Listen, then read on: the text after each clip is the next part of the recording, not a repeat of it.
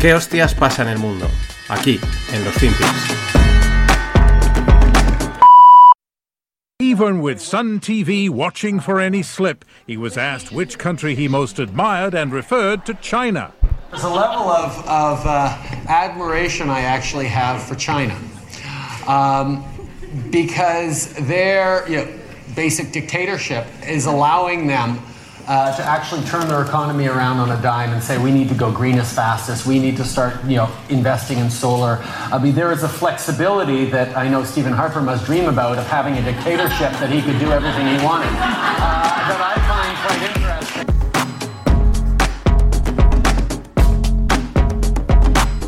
Hola no financieros, vamos con otro FinPix. Y este que escuchabais es Justin Trudeau, el presidente de Canadá y hace es un vídeo de hace unas pocas semanas en el que está reconociendo que él tiene mucha admiración por China. Eh, además, eh, lo dice muy sutilmente, o sea, bueno, lo dice, ¿no? Ahí puede pasar desapercibido, pero no, aquí estamos para pillarlo. Eh, pues según Trudeau, este que es un cachorro del World Economic Forum de Schwab, pues la dictadura básica de China les ha permitido dar una vuelta a la economía y claro, ya de ahí luego pues acaba enlazando eh, con el salto eh, a la necesidad de ir a lo verde lo más rápido posible, en fin, ¿no? Eh, eso pues lo que nos esperábamos, ¿no? Pero fijaros, basic dictatorship, ¿no? O sea, hay, parece, o sea, hay dictaduras básicas, ¿no? O sea, es, es como es una dictadura, pero no, ¿no? Y luego además dice otra cosa, dice, hay una flexibilidad en tener una dictadura para hacer lo que se quiera. Hombre, claro, ¿no? Pero curioso, ¿no? De un líder de un país democrático, del primer mundo, etcétera, eh, que diga estas cosas. El público, todo femenino, hay que decirlo, pues se ríe, pues porque Justin es guapo, es así. Porque esto no hace ninguna gracia. De lo contrario, pues deberían de haberle abucheado. Y es que el plan del WEF del World Economic Forum, pues funciona, es poner a presidentes y presidentas, porque estos son entes y entas, eh, jóvenes jóvenes, guapos guapas, atractivos y atractivas. ¿Por qué? Porque mm, pues nos reímos, ¿no? Nos dice esta barbaridad y, todos contentos y todos felices. Recordemos también la reciente cagada de Trudeau con Xi Jinping, al que adora, ¿no? A, ese modelo. En el G20 o el G8 creo que fue, por allí por por los países árabes, ¿no? Cuando el. Creo que. No, por. Ah, en Egipto creo que fue, o por ahí. Eh, cuando el chino le recriminó que había filtrado toda la conversación que habían tenido el día anterior. y además. Eh, vamos, como, como, diciendo, oye, tío, aquí nos has traicionado, ¿no? Y Trudeau agachaba la cabeza, eh, le faltaba arrodillarse y besarle la mano, mientras que Chi, pues ni le miraba, ni le miraba la cara en claro desprecio, ¿no? Pero bueno, esto es lo que hay. Él sigue admirando de una manera descarada a China. Por cierto, en nada se celebra el World Economic Forum en Davos eh, y va a ser récord de asistencia de mandamases. Y es que el Festival de Cine Terror de Sitges asusta menos que esa reunión en Suiza. Y el gobierno básico de Canadá prohíbe a los extranjeros comprar vivienda residencial. Según dicen, es una medida para frenar la escasez de viviendas que sufre el país dicen que las viviendas son para la gente y no para los inversores. Claro, los inversores es que eh, yo creo que no lo sabes, igual a lo mejor no has caído, pero es que los inversores no son gente, ¿no? Son otra cosa, pues igual que le pasa a los coches en las ciudades, que, no son gente, es, es, una especie de ente, son una especie de entes malvados que están por ahí, pero que en el caso de los inversores, pues gracias a su dinero, pues tampoco no permiten que se desarrolle nada. O sea, es que eh, los inversores y los coches eh, son lo peor. Y claro, es lo que tiene la admiración por China. Y ojo a este otro FinPic inmobiliario. El banco americano Wells Fargo está reduciendo su portfolio de hipotecas con vistas a salir del negocio hipotecario. Dice, estamos tomando la decisión de reducir el riesgo en el negocio de las hipotecas, eh, reduciendo el tamaño y eh, estrechando ¿no? el foco, ¿no? Esto, por ponerlo, por poner una analogía, es como si ahora saliese la empresa deportiva Nike y dice que está saliendo del negocio de las zapatillas, ¿no? Pues diría, hostia, aquí algo pasa, ¿no? ¿Cómo, que Nike se va de las zapatillas, ¿no? Las zapatillas, las camisetas, alguna de estas cosas, ¿no? Eh, y es que, porque Wells Fargo ha sido un banco que ha tenido mucho negocio y muy vinculado al sector inmobiliario, al hipotecario. Y es que los bancos americanos parece que lo tienen claro clarinete. Entre unos saliéndose de su línea de clásica de negocio y otros despidiendo a gente, pues mm, vamos, lo tienen muy claro. Porque digo de despedir porque Goldman Sachs eh, de DJ Solomon eh, anuncia otros 3.000 despidos. Es el mayor número de despidos de la firma desde la crisis financiera del 2008. No sé si sabes ese clásico dicho eh, que por el que hoy pues te tachan de homófobo si lo dices, ¿no? Supongo que sabes por dónde van los tiros, ¿no? Pues eso es lo que están haciendo los bancos americanos. Esta vez no les pillan. Maricón el último, que se dice. ¿Qué te pensabas? ¿Que no iba a decir? Pues que me meta, que me digan lo que sea. Oye, se ha dicho toda la vida, tampoco pasa nada. Y según unas mates interesantes, porque según Cali Means, que es el fundador de la empresa True Medicine y divulgador nutricional, ojo a esto, el 40,2% de los ingresos de Coca-Cola en Estados Unidos vendrían de los food stamps, es decir, las ayudas de las ayudas para para comer, ¿no? Parecido a los Steamy Checks, ayudas pues para que la gente pueda eh, comprarse comida. Luego ha salido la posverdad diciendo que eso no se puede asegurar porque es muy difícil de estimar y pues esta medida que, este tal Cali da. Sin embargo, los números, las mates que ha hecho este Cali Means, eh, pues son cuanto menos interesantes. Así que vamos a, vamos a verlas, ¿no?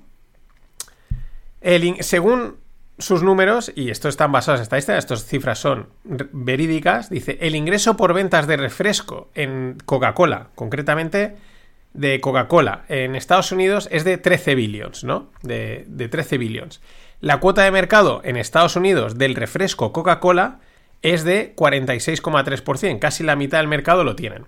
Según las estadísticas, el 10% de los food stamps van a refrescos azucarados y el gasto total de food stamps en 100 es de 113 billions, ¿no? Es decir, la dotación para ayudas a, la comida son de 113 mil millones. Vamos a hacer las mates. El 10% de esos 113 billions, porque sería la parte dedicada a refrescos azucarados, es 11,3 billions. Ahora, si Coca-Cola tiene el 46,3% de ese mercado, pues ese 43, 46, el, el 11, el 46,3% de los 11,3 billions son unos ingresos para Coca-Cola por Coca-Colas de 5,23 billions. Digo por Coca-Colas porque Coca-Cola también tiene otros productos, ¿no? Es decir, Coca-Cola en Estados Unidos, según estos cálculos, ingresa 5,23 billions de esos food stamps. Si Coca-Cola tiene 13 billions de ingresos por este tipo de refrescos, pues esos 5,23 suponen el 40,2%. No sé, Rick, pero a mí no me parecen malas estas mates, me parecen bastante acertadas. Lo curioso, dinero público de ayudas, destinado a ayudas, que finalmente acaba en el bolsillo de una multinacional. Hombre, en algún sitio va a acabar si la gente se lo gasta, ¿no? Pero es curioso.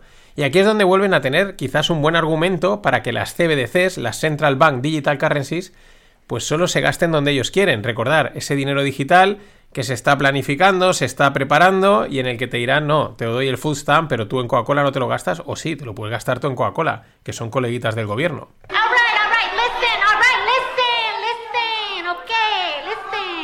Y recordaros, ya mismo, en cuanto salga este, al poquito rato saldrá la lupa. Va dedicada al gas lightning y es en abierto. La vais a poder escuchar todos los que estéis suscritos a la newsletter del Club No Financieros. Luego de ahí ya, si queréis, os hacéis socios y os doy un poquito más. Pero lo dicho, suscribiros desde las notas del episodio o desde la newsletter.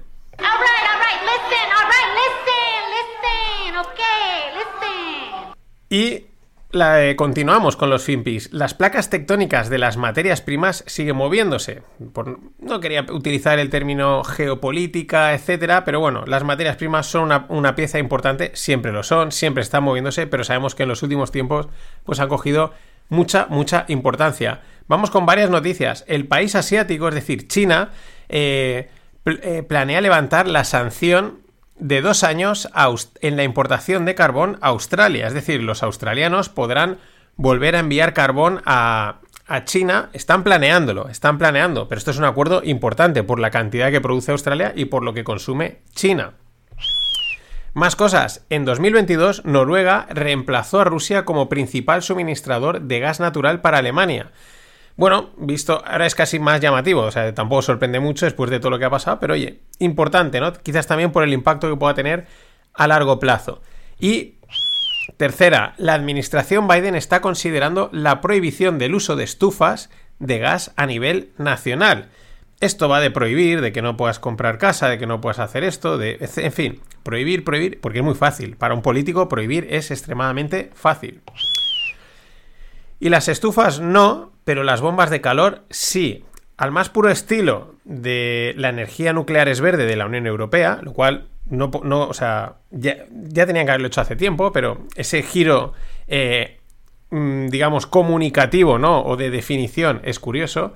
Pues lo dicho, al más puro estilo, la energía nuclear es verde de la Unión Europea, llega la Agencia Internacional de la Energía que considera que las bombas de calor, es decir, los aires acondicionados, pero en el modo calor, son una tecnología clave, es una tecnología central para una calefacción de bajas emisiones en carbón.